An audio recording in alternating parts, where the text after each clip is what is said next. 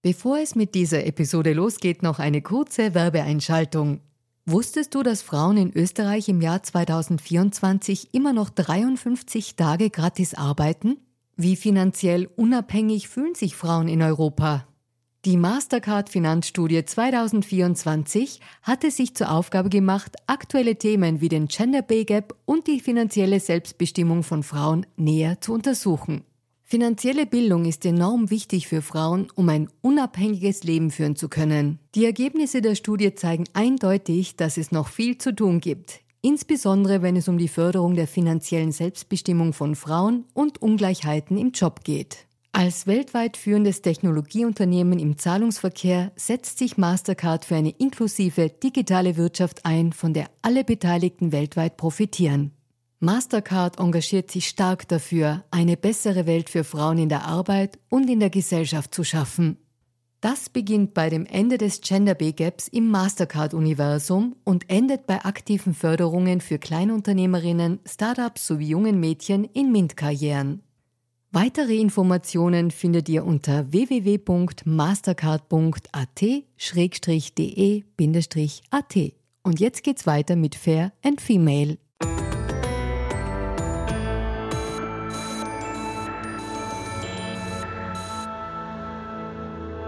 Hallo ihr Lieben, herzlich willkommen bei Fair und Female, dem Gesellschaftspodcast der kleinen Zeitung.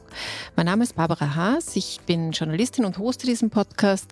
Und heute gehen wir einer Frage nach, die viele Menschen betrifft und seit, gerade seit der Covid-Pandemie ein bisschen stärker noch ins Bewusstsein getreten ist. Es geht darum, wie viel Vertrauen haben wir alle in die Wissenschaft, in wissenschaftliche Erkenntnisse, wie sehr halten wir Ambivalenzen aus, Ambiguitäten aus.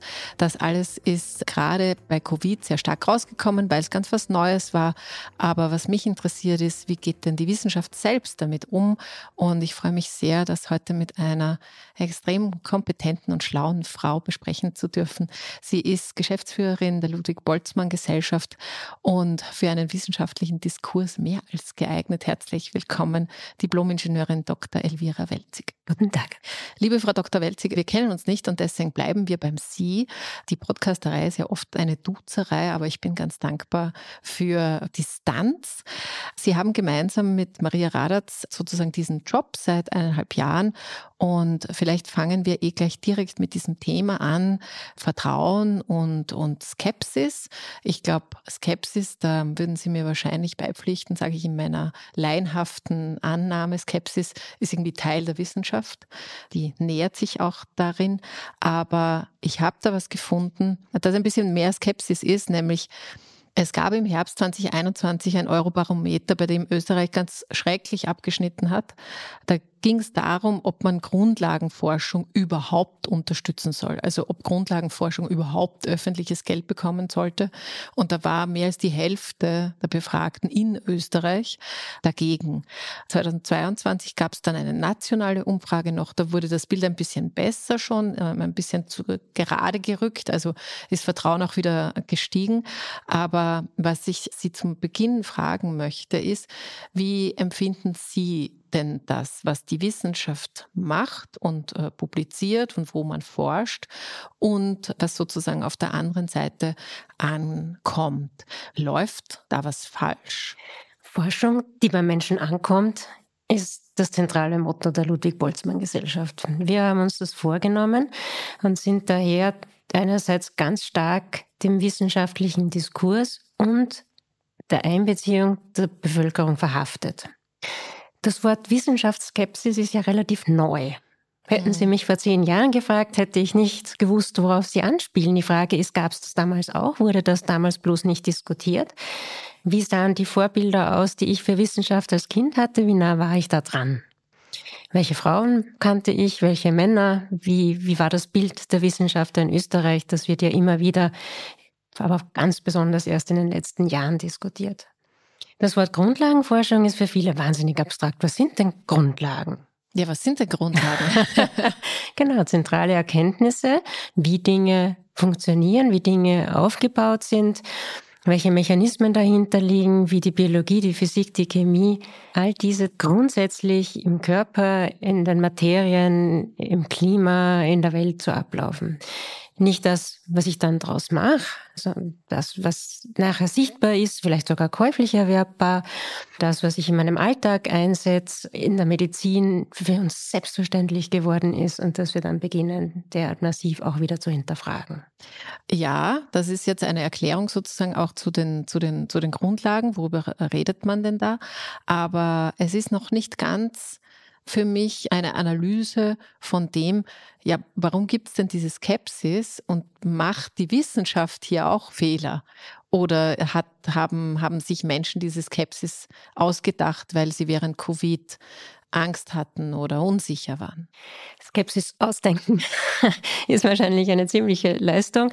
Ich glaube, man rutscht da hinein. Einer bezweifelt was, der andere sagt, das verstehe ich jetzt auch nicht. Und dann kommt irgendwie so eine Welle zustande. So stelle ich mir das jetzt einmal vor als Unverständnis dessen, was ich einerseits vielleicht für gegeben angenommen habe und andererseits für mich auch ein Stück weit unverständlich ist. Ich zitiere immer gern ein paar Beispiele, ja, warum Wissenschaft für uns so wichtig ist. Eines meiner Lieblingsbeispiele kommt aus der Medizin. Das ist der Unterschied zwischen in den chirurgischen Methoden zwischen, sozusagen, ich sage es, jetzt ganz salopp, dem Bauchschnitt und der Laparoskopie. Ja, also wie dankbar sind wir nicht, ja, dass wir zwei kleine Löcher im Bauch bekommen statt einen massiv invasiven Eingriff. Auch der ist durch kluge medizinische Entwicklung, durch Wissenschaft entstanden.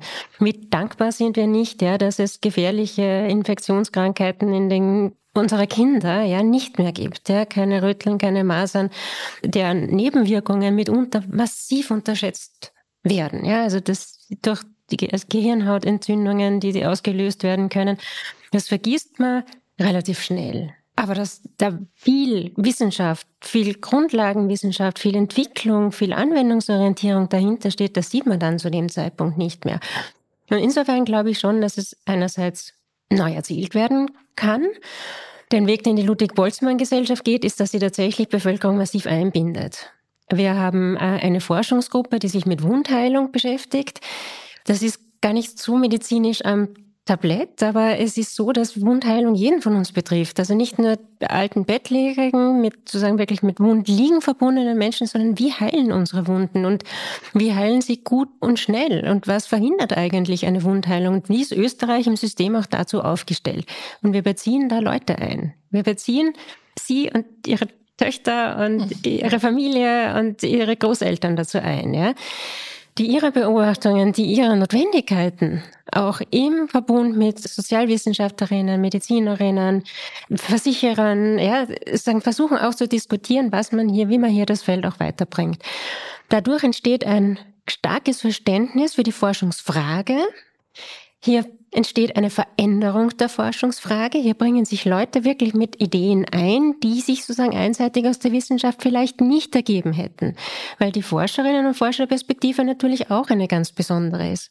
Das heißt, wir versuchen in, in Verbundprojekten zukünftig auch noch viel stärker im, im Bereich Krebs durch Einbindung von Angehörigen und Patientinnen und verschiedenen anderen Stakeholdergruppen hier in der Forschung auch mehr zu bewegen. Aber dann lassen Sie mich doch ein bisschen teilhaben an diesem Thema Wundheilung, weil in meiner Vorstellung heilen Wunden von alleine, wenn sie nicht entzündet sind. Und je jünger der Mensch, desto besser funktioniert das. Na klar, alle haben wir schon die Knie aufgeschlagen, aber irgendwann einmal heilt das nicht mehr so ein. Es gibt großflächige Wunden, ja, die sie sich die, die man gar nicht alle haben will. Da sieht dann die Welt auch bei jüngeren Menschen mitunter sogar anders aus. Ja. Die Zeit heilt alle Wunden, sagt man. Das äh, stimmt leider nicht. Aber was schauen Sie sich da an, genau? Also nur damit ich es verstehe, was das sozusagen, was dieses, dieses Projekt Wundheilung betrifft. Also ganz im Detail braucht man es jetzt nicht aufschlüsseln, aber ich, mich würde es trotzdem interessieren, weil es ja tatsächlich, wie Sie sagen, ist ein Beispiel, was sehr, was sehr in der Realität der Menschen mhm. da ist. Und jetzt würde mich interessieren, wo Sie sagen, okay, mehrere Stakeholder und, und Menschen wie Sie und ich, also eher wie ich, da dabei sind. Aber sozusagen, was ist das für ein Prozess? Was, wie geht das? Mhm. Man startet mit einer Wunde.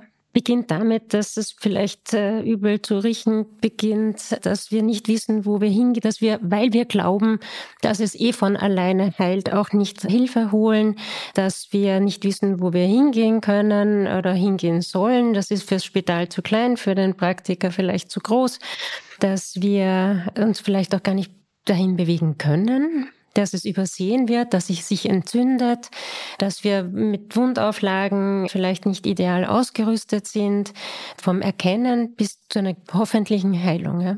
Aber wie kommt dann so ein Mensch zu Ihnen in diese Forschungsarbeit? Wir machen ganz offene Ausschreibungen, ja, also im Sinne von, also wir, wir, wir streuen das ganz breit, ja, das ist, das ist bis zum Plakat auf der Straße. Ja. Ich muss offenbar mit weiter geöffneten Augen durch die Straßen gehen. Das Projekt Wundheilung hätte ich jetzt noch nicht entdeckt, aber spannend.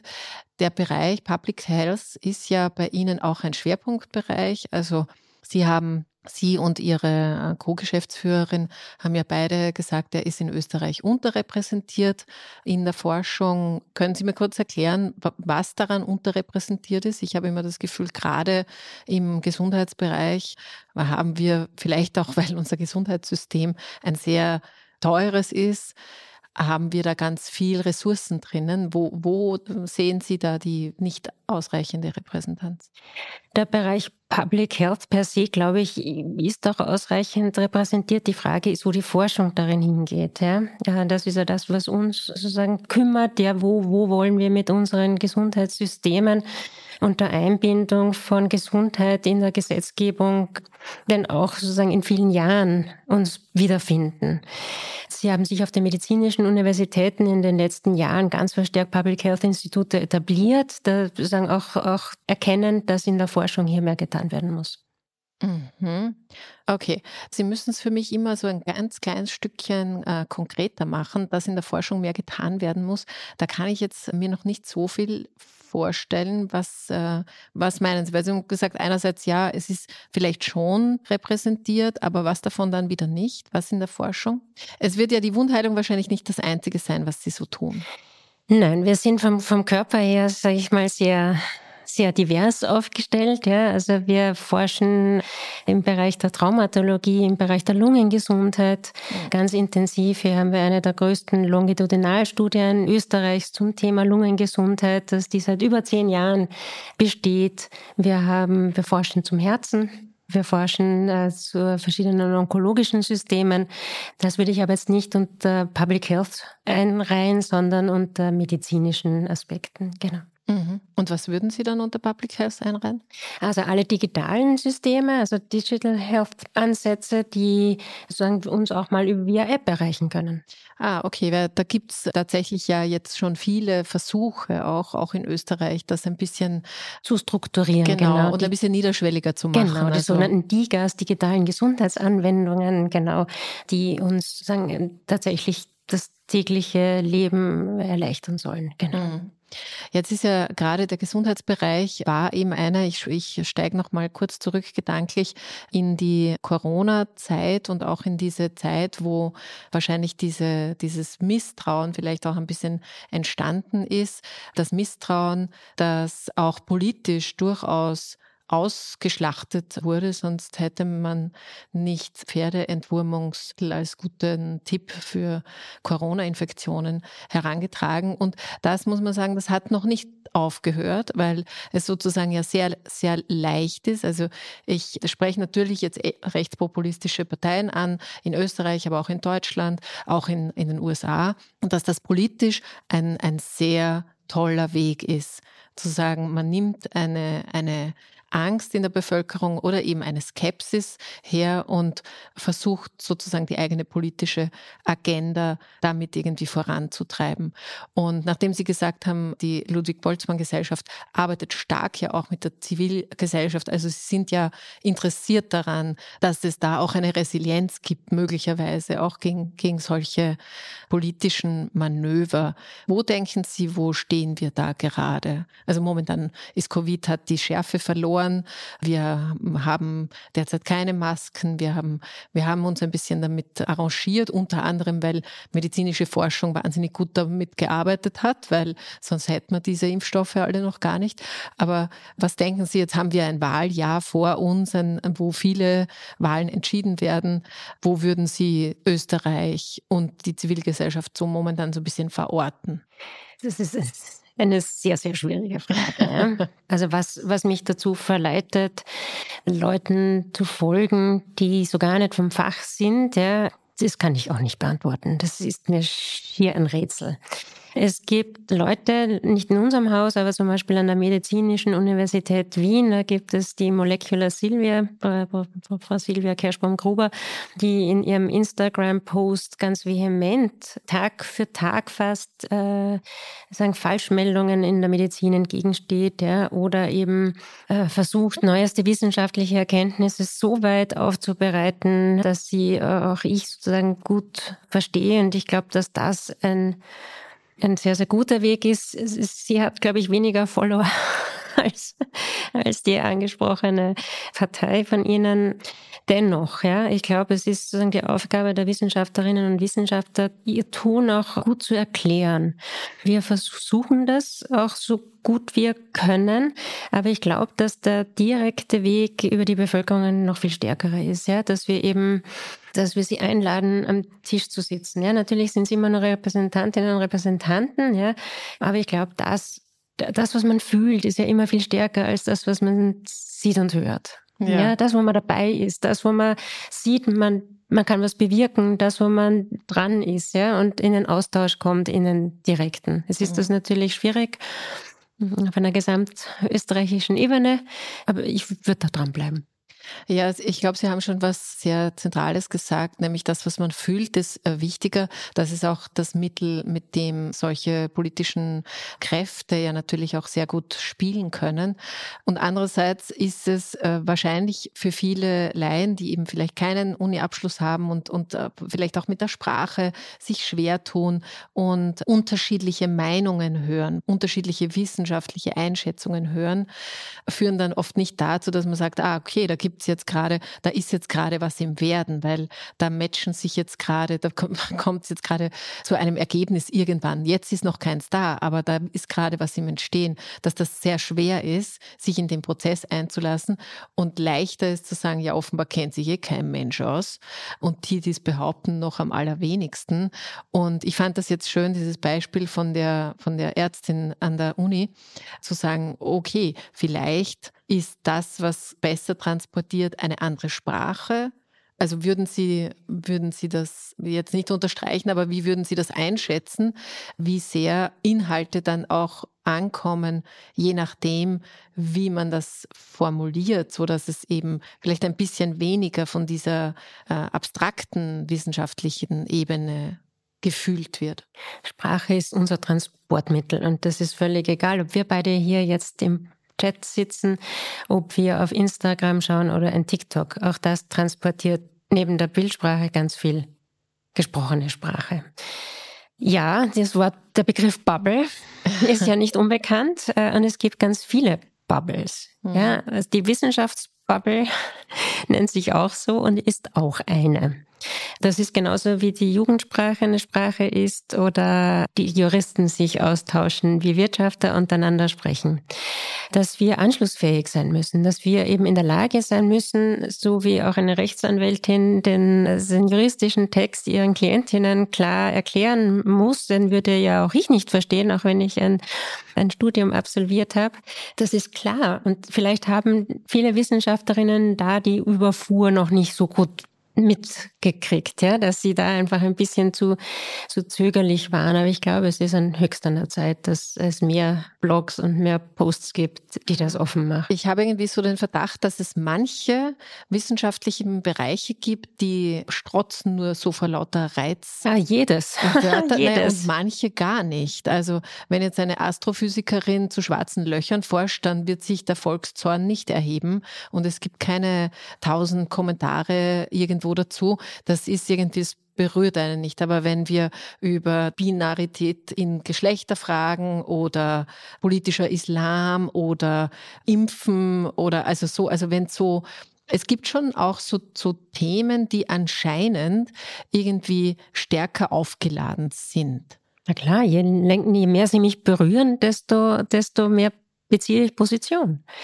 zum schwarzen Loch Nein, ist die aber, Positionierung aber es, durchaus fern. Aber ja? ich finde es fast ein bisschen schade oder unfair jetzt für auch für all die Wissenschaftlerinnen, die die Klimaberichte machen, auch für all jene, die während Covid sozusagen geforscht haben, eben, dass wir diese R mRNA, glaube ich, mhm. heißen mhm. sie, Impfstoffe äh, kriegen und das war viel Vorarbeit und so. Und dass man sich dann, weil ich habe jetzt Ihnen gerade zugehört und habe mir gedacht, ja, aber vielleicht ist es auch nicht möglich. Vielleicht kann man nicht alles so runterbrechen, dass halt jeder und jede einfach super versteht.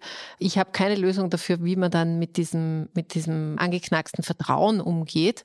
Das weiß ich nicht. Aber ich finde es, vielleicht machen es wir sozusagen. Ich spreche jetzt für die, die vielleicht ein bisschen skeptisch draufschauen. Vielleicht machen es wir uns auch ein bisschen zu einfach, zu sagen, na, erklärt es uns halt so, dass es wirklich hin zum Kunst versteht. Das war vielleicht jetzt auch die falsche Formulierung. Und sonst, und, und wir haben keine Verantwortung dazu. Also das würde mich jetzt interessieren, wo man am besten das Wissen und die, die Zugewandtheit generiert, damit dann mündige, erwachsene Menschen rauskommen, die auch mal ein bisschen Ambivalenz aushalten? Hm.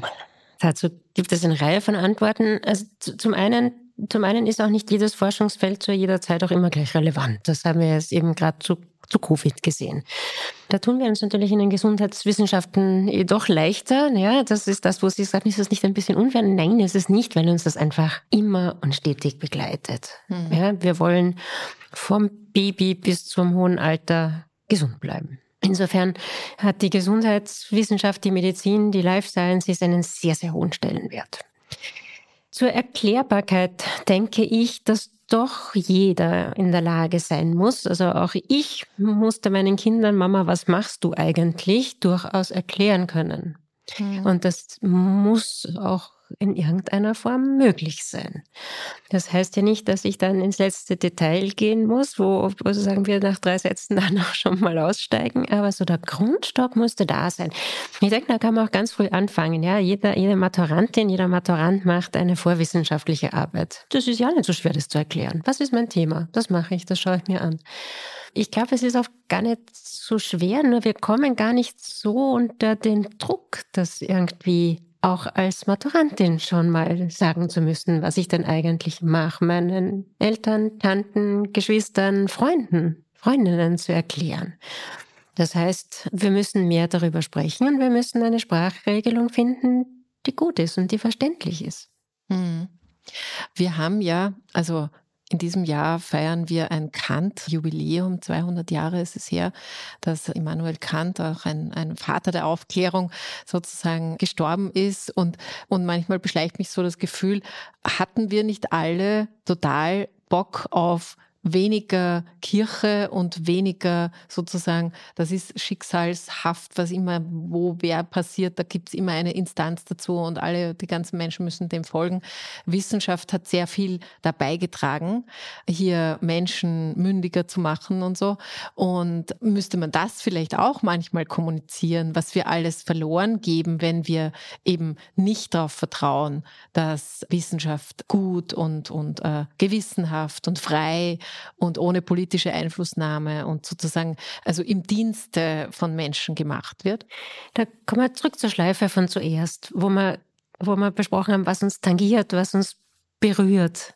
Ja, wenn ich ein Handy zur Hand nehme, welche Technologie steckt da eigentlich drinnen? Wie viel Forschung hat es gebraucht, um sowas möglich zu machen, mhm. dass wir, dass wir uns mit einem GPS-System via Satelliten ja, jeder, jeder Pünktchen auf dieser Erde auch wiederfinden. Ja, was steckt da drinnen? Ich glaube, dass es diese Art der abstrakten, Demokratie zugewandten Erklärung vielleicht, dass die vielleicht ein bisschen weg ist. Das würden wir vielleicht beide jetzt hier, dem würden wir beide zustimmen. Aber das ist nicht direkt, direkt in meinem Alltag für mich relevant, ja. Mhm.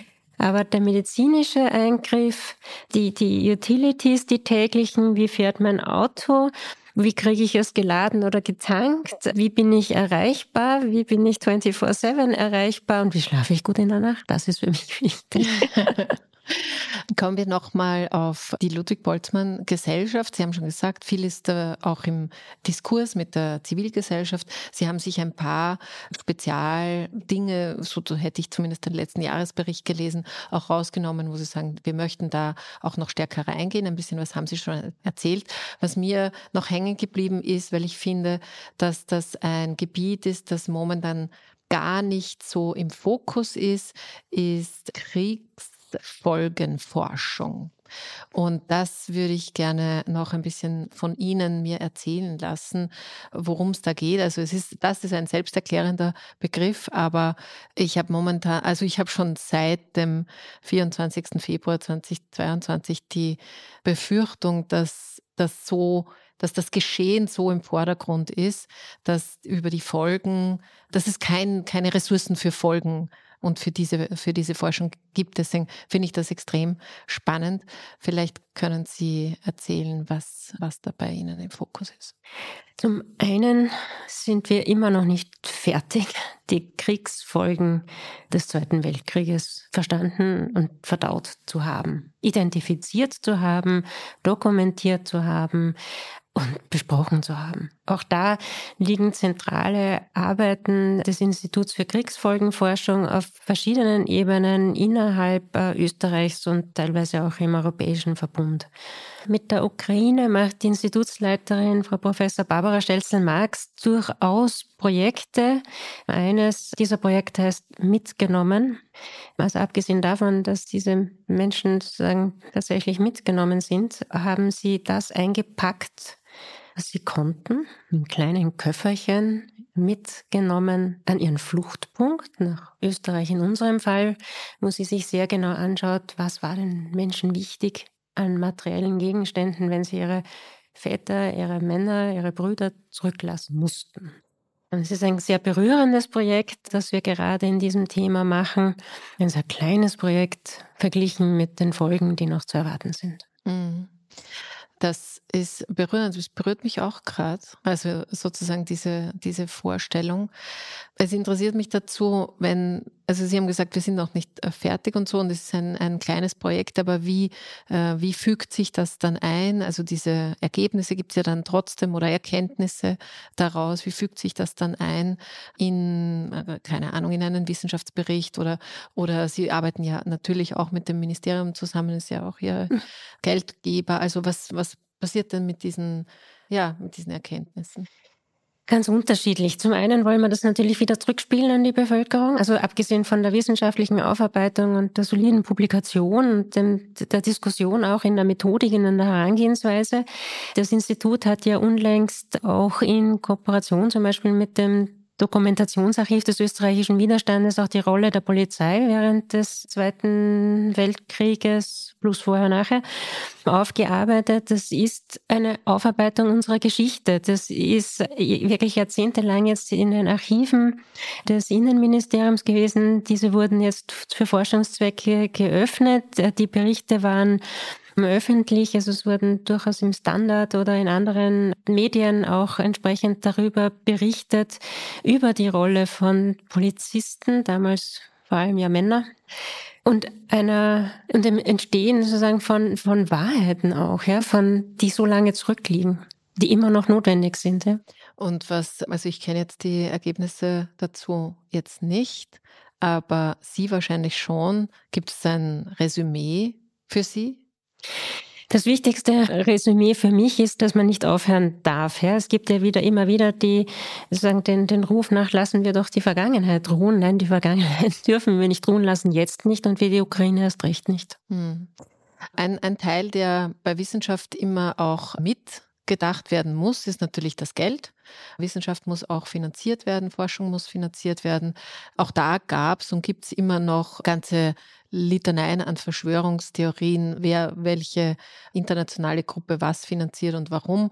Ich will da gar nicht so groß drauf eingehen, aber ihr, also ihre, ihre Gesellschaft, sage ich jetzt mal, gehört nicht ihnen, aber der sie halt vorstehen, macht das sehr transparent. Zumindest habe ich das so wahrgenommen und gelesen. Also sie haben ein, ein Budget von ein bisschen mehr als 31 Millionen und man kann sich das anschauen, welche Projekte, in welcher Ordnung. Man kann sogar alle Headcounts, da sind sogar so Strichmännchen aufgezeichnet und Frauchen auch, aber ich weiß ich jetzt nicht mehr auswendig.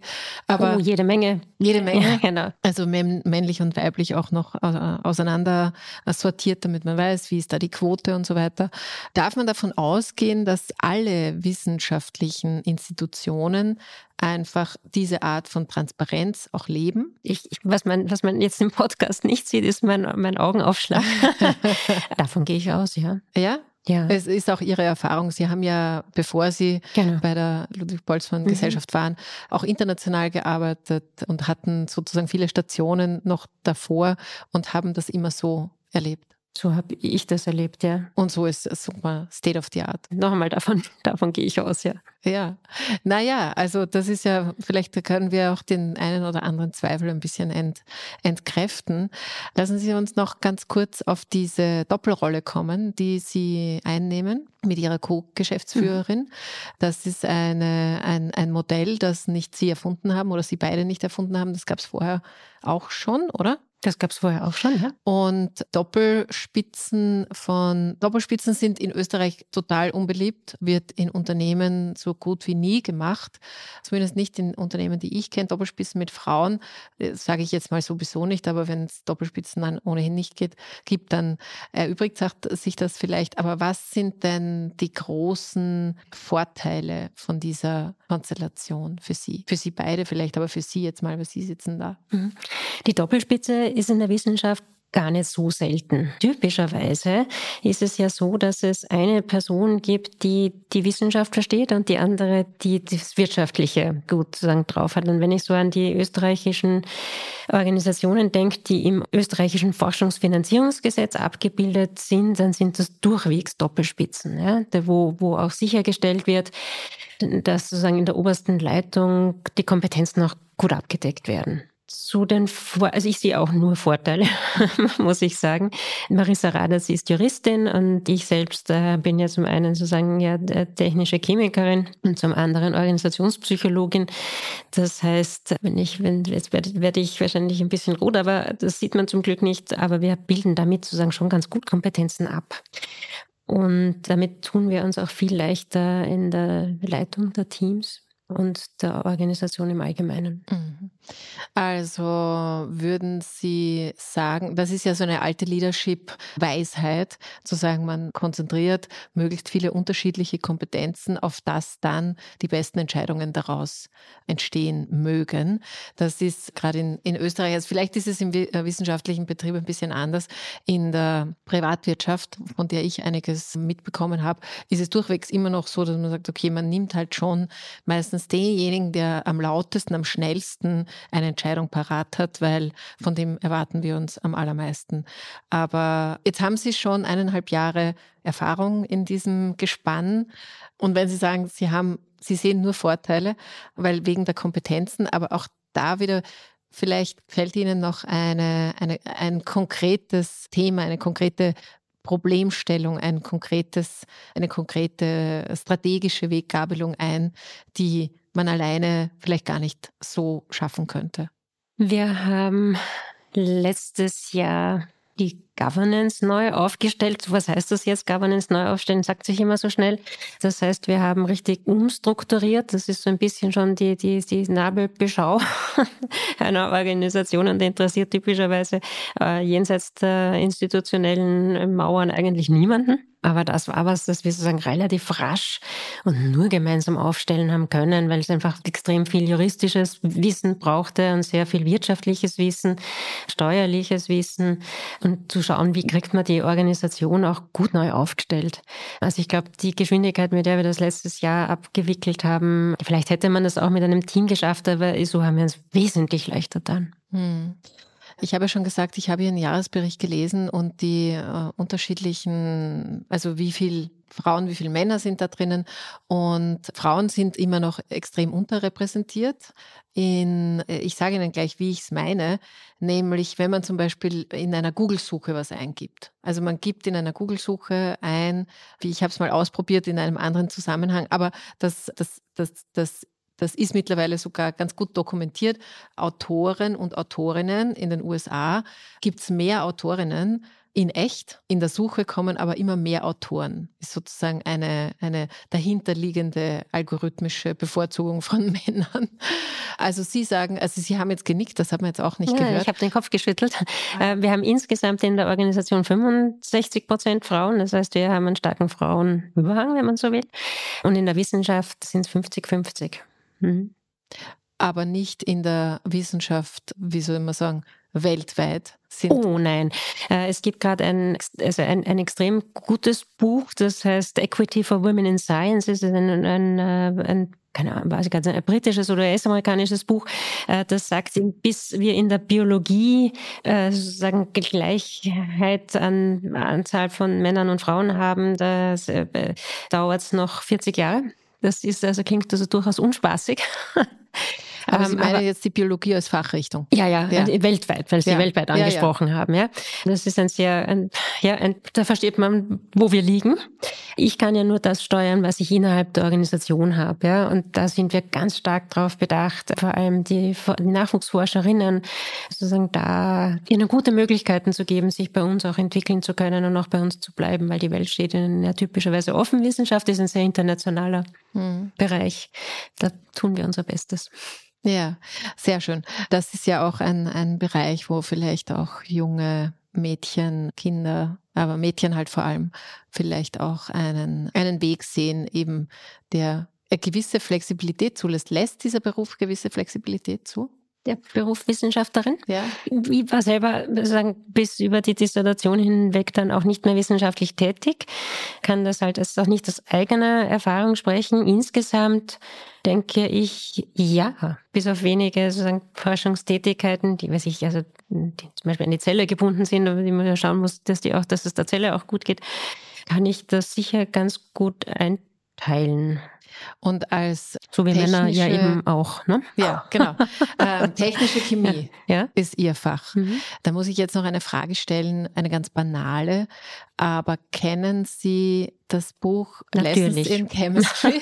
also eine Frage der Chemie in Deutsch, ja, kennen ja, Sie? Ja, absolut, ja, genau. Der, also ich habe in den 90er Jahren studiert, erkenne das eine oder andere klein wieder, aber ich muss zum Glück sagen, dass sich doch sehr, sehr viel geändert hat. Zum Besseren, Zum natürlich. Besseren, Für alle, die das nicht kennen, wobei ich glaube, ich habe sogar schon an irgendeiner Stelle mal erwähnt, weil es in den letzten Jahren eines meiner Highlight-Bücher waren und jetzt mittlerweile auch als Serie auf, ich glaube, Apple verfügbar ist, eine Frage der Chemie kein, also ist nicht auf wahren Begebenheiten, obwohl man sich es irgendwie fast wünschen wird. Was man jedenfalls aber immer empfindet, ist ganz große Schockliebe zur Protagonistin Elisabeth. So, das gebe ich euch noch mit als kleinen Lese- und Serientipp. Liebe Frau Dr. Welzig, ich danke Ihnen sehr für Ihre Expertise und Ihre Zeit. Vielen Dank, dass Sie da waren. Danke vielmals. Und bei euch sage ich auch lieben Dank. Wenn ihr wollt, dann hören wir uns nächste Woche wieder. Und ich sage euch noch zwei Dinge in eigener Sache. Zum einen läuft gerade der Ö3 Podcast Award und wenn euch für ein Female gefällt, nur dann natürlich, wäre es total fein, wenn ihr den nominieren würdet. Und das zweite ist, in diesem Jahr gehen wir insgesamt dreimal mit einem Podcast-Festival live. Und das erste ist schon am 1. März. Es wird in Klagenfurt sein. Dann folgt Graz und dann folgt Wien. Aber da sage ich euch noch extra Bescheid. Und ich packe in die Shownotes einen Link dahin. Tickets gibt es schon. Würde mich freuen, wenn wir uns dort sehen. Das war's von mir und bis zum nächsten Mal. Alles Liebe und Baba.